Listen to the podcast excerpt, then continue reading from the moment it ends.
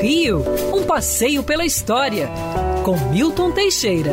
Amigo ouvinte, no dia 21 de abril de 1960 era criado o Estado da Guanabara. Pudera, nesse dia, Brasília era inaugurada como capital do Brasil. JK tirou a capital do Rio de Janeiro, onde estava desde 1763. Olha que doideira.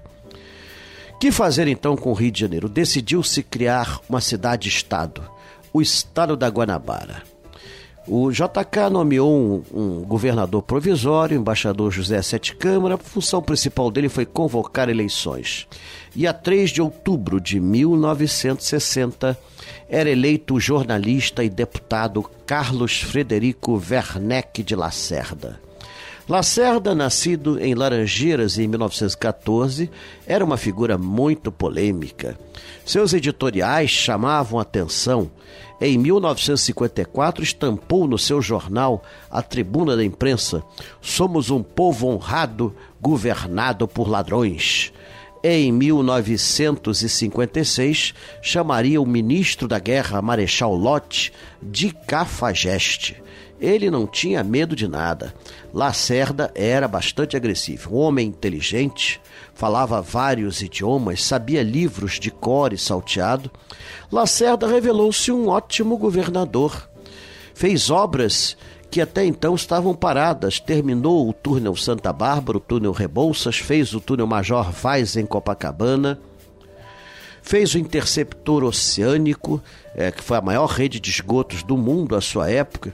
Aliás, ele tinha uma frase: o nível de civilização de um povo é medido pela sua rede de esgotos.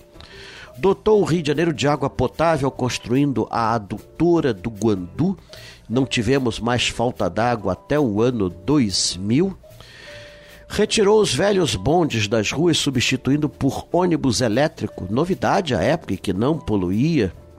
Modernizou os transportes, criando a CTC, que operava 47 linhas, acabando assim com os veículos irregulares que transportavam passageiros, modernizou a cidade no geral, construiu o maior parque urbano do mundo, um parque do Flamengo, inaugurou o Museu da Imagem e do Som, Lacerda construiu mais escolas do que qualquer outro governador. Em 1965, quando largou o cargo, tínhamos 10 mil vagas não preenchidas nas escolas públicas.